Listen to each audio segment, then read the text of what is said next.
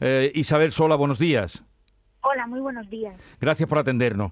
Ahora hablaremos de la vacuna española, eh, pero mm, lo primero, ante la derivada o la variante Omicron, ante la sexta ola que ya tenemos eh, en lo alto, eh, ¿qué eficacia es la de las actuales vacunas que se están poniendo en nuestro país? Bueno, de momento la variante Omicron solamente ha causado que se hayan registrado en España un número pequeño de casos y las vacunas que se administran siguen siendo muy efectivas frente a la variante que domina, que es la variante Delta. Frente a la Omicron no hay muchos datos todavía, parece que conserva efectividad, ha podido bajar un poquito, pero parece que podría seguir siendo efectiva, con lo cual no hay, de momento, no hay motivo para eh, estar excesivamente alarmado, sí vigilantes y seguir manteniendo todas las medidas de prevención que siguen siendo efectivas contra la variante Omicron. Les, le hablamos desde Andalucía. Hoy ya se puede pedir cita eh, en Andalucía para empezar las vacunas de los niños que comenzarán el próximo día 15, el próximo miércoles. ¿Qué nos puede usted decir? ¿Qué le diría a los padres, eh, algunos que tengan pues, algún cierto recelo, un cierto miedo, aunque la mayoría, de luego, parece que no? ¿Qué le diría usted ante la vacuna inminente ya de los niños entre 9 y 11 años? Bueno, pues que, que se animen a vacunar a sus hijos. Es una vacuna que está adaptada a los niños, se ha modificado la dosis, se han hecho ensayos clínicos para demostrar que la vacuna es efectiva y que es muy segura y a los niños les va a proteger de posibles complicaciones. No es verdad que los niños no tienen formas en general muy graves de la enfermedad, pero el riesgo no es cero. Hay casos en los que hay complicaciones y la vacuna les protegería y además protegería al conjunto de la población porque de alguna forma las vacunas, aunque parcialmente, pero limitan la transmisión del virus. Eh, le pregunto a mi compañera Carmen. Sí, eh, señora Sola, ¿qué tal? Buenos días. Eh, al margen de Omicron, que le preguntaba a Jesús de, esa variante ¿no? que, preocupa, preocupa, es verdad que aquí en España todavía no se han registrado muchos casos, pero en Reino Unido, por ejemplo, ya se ha anunciado que se va a poner esa dosis de refuerzo a toda la, población adulta. ¿Cómo, ¿Cómo se explica ese incremento que está habiendo ahora de, de contagios? Em, ¿Hay cierta, o entiende usted que ha podido haber cierta relajación por parte de todos? Bueno, eh, probablemente sí, porque en países en los que todavía domina la variante Delta se está registrando también el aumento de los contagios. Entonces, esto no se puede atribuir de momento a, Omicron. En general, eh, siempre todo depende de varios factores. Uno de ellos es que eh, los virus pueden cambiar y al cambiar podrían hacerse más transmisibles. Eso no se ha demostrado todavía en el caso de Omicron, pero hay que estar alerta por si fuera así el estado de la inmunidad. En regiones o en comunidades donde hay menos vacunación y menos inmunidad, el virus se transmite mejor. Y por último, el tercer factor, que es fundamental también, es el comportamiento. Nos vamos relajando porque estamos cansados, porque creemos que la vacunación ya mm, podría suponer la desaparición del virus y no es así. Y eso nos lleva, pues eh, ahora en invierno, a encerrarnos en lugares, a reunirnos más gente, a no respetar la distancia ni a utilizar mascarilla y eso se traduce inmediatamente en el aumento en el número de mm. casos. Lo que va a pasar en Reino Unido, que antes de final de año parece que toda la población va a recibir esa dosis de refuerzo, población mayor de 18 años, ¿esto va a ser lo que va a ser la tendencia, va a ser lo que va a ocurrir en otros países como en el nuestro? Es posible, mm, es posible porque eh, parece, los datos que hay que son todavía muy preliminares, parece que, que indican que en el caso de la variante Omicron la efectividad de la vacuna puede bajar algo parcialmente y cuando se administra una tercera dosis se recupera inmunidad y por tanto mejora la efectividad contra Omicron. Mm. Entonces quizás esta va a ser la tendencia por precaución aunque ya digo que son datos preliminares, pero por el principio de precaución, cuanto mayor y más potente sea la inmunidad de la población, pues más protegidos estaremos en general contra esta variante. En Andalucía, también en España, pero por hablarle de nuestra tierra, va a muy buen ritmo también la tercera dosis.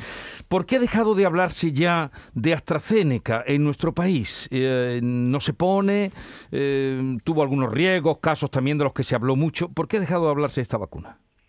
Bueno, eh, no desconozco cuáles son las razones que por parte del ministerio han llevado a, centrar fundamentalmente las terceras dosis en la vacuna de, Pfizer.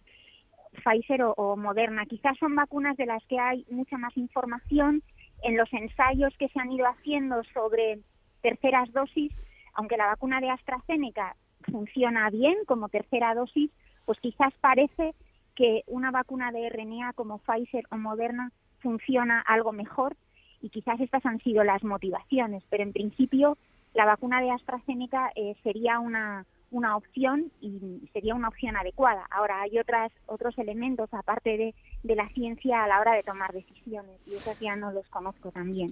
Bien, eh, cuando hablaba, le presentaba a nuestros oyentes eh, pues algún dato sobre su larga eh, experiencia en la investigación, es que está codirigiendo ahora mismo en el laboratorio de coronavirus del Centro Nacional de Biotecnología la nueva vacuna basada, la que la vacuna española, hablamos de ella, ARN con capacidad para autorreplicarse. ¿Cómo va la vacuna española?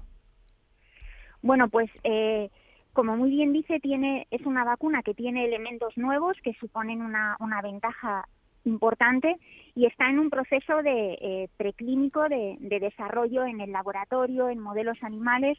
Vamos avanzando por buen camino, pero esto requiere una investigación pues eh, mm, que cuesta más tiempo, más, más duradera y esperamos que, bueno, quizás no de forma inminente, no en los próximos dos, tres meses, pero esperamos eh, poder llegar a contribuir a, terminar con la pandemia de alguna forma, porque todavía queda mucha gente por vacunar y es posible que las vacunaciones sea necesario eh, regularmente ir vacunando a la población.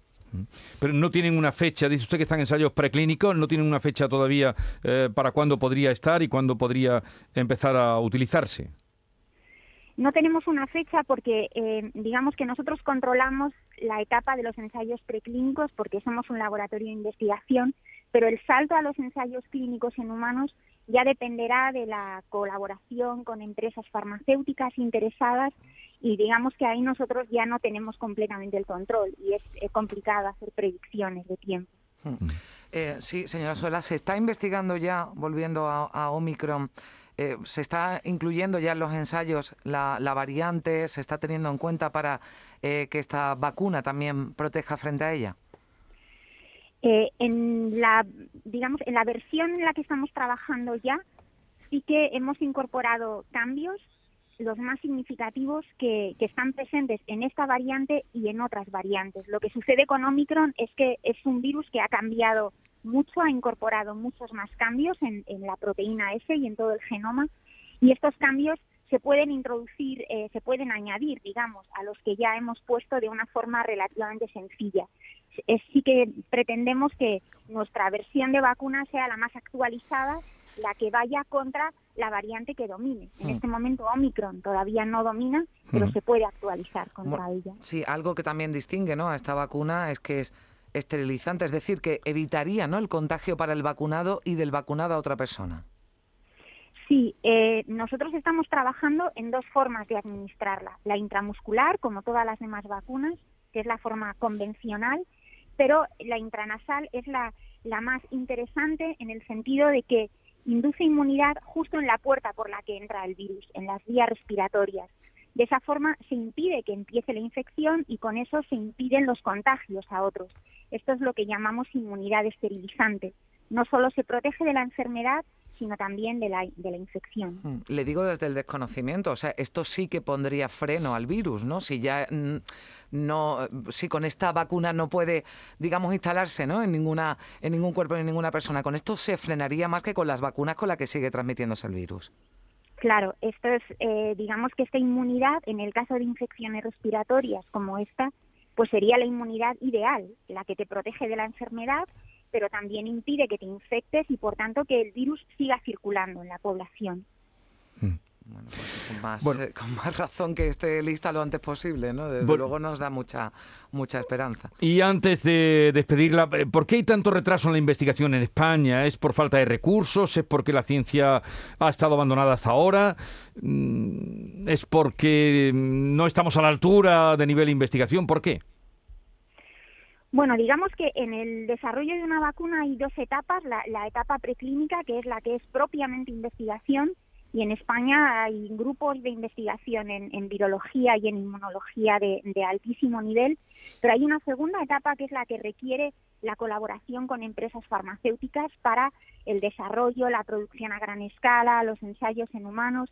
Y en España quizás la parte de, em, de empresas farmacéuticas, pues mm, no existen grandes empresas farmacéuticas para vacunas en humanos. Hay algunas para vacunas en veterinaria y por la razón que sea, pues no han no se han implicado o no han visto eh, interés en participar en algún desarrollo de vacuna para, para esta pandemia. En general, en España, pues sí, habría que reclamar. Históricamente tenemos menos, menos inversión en investigación que otros países y habría que, que reclamar que esto mejorara y para estar mejor preparados para futuras pandemias. ¿Y habrá servido la pandemia al menos para avanzar algo en este sentido en nuestro país? Yo espero que sí, espero que los presupuestos, la investigación siga eh, aumentando. Sí que hay propuestas ya concretadas para crear nuevas instalaciones que permitan trabajar con virus peligrosos y bueno, eso ya es un avance y esperemos que en general haya un cambio de mentalidad y un compromiso a invertir más. Isabel Sola, eh, viróloga, eh, ya les decía que codirige eh, en el laboratorio de coronavirus del Centro Nacional de Biotecnología, esa revolucionaria candidata a la vacuna española. Gracias por atendernos, un saludo y buenos días. Muy buenos días, gracias. Adiós.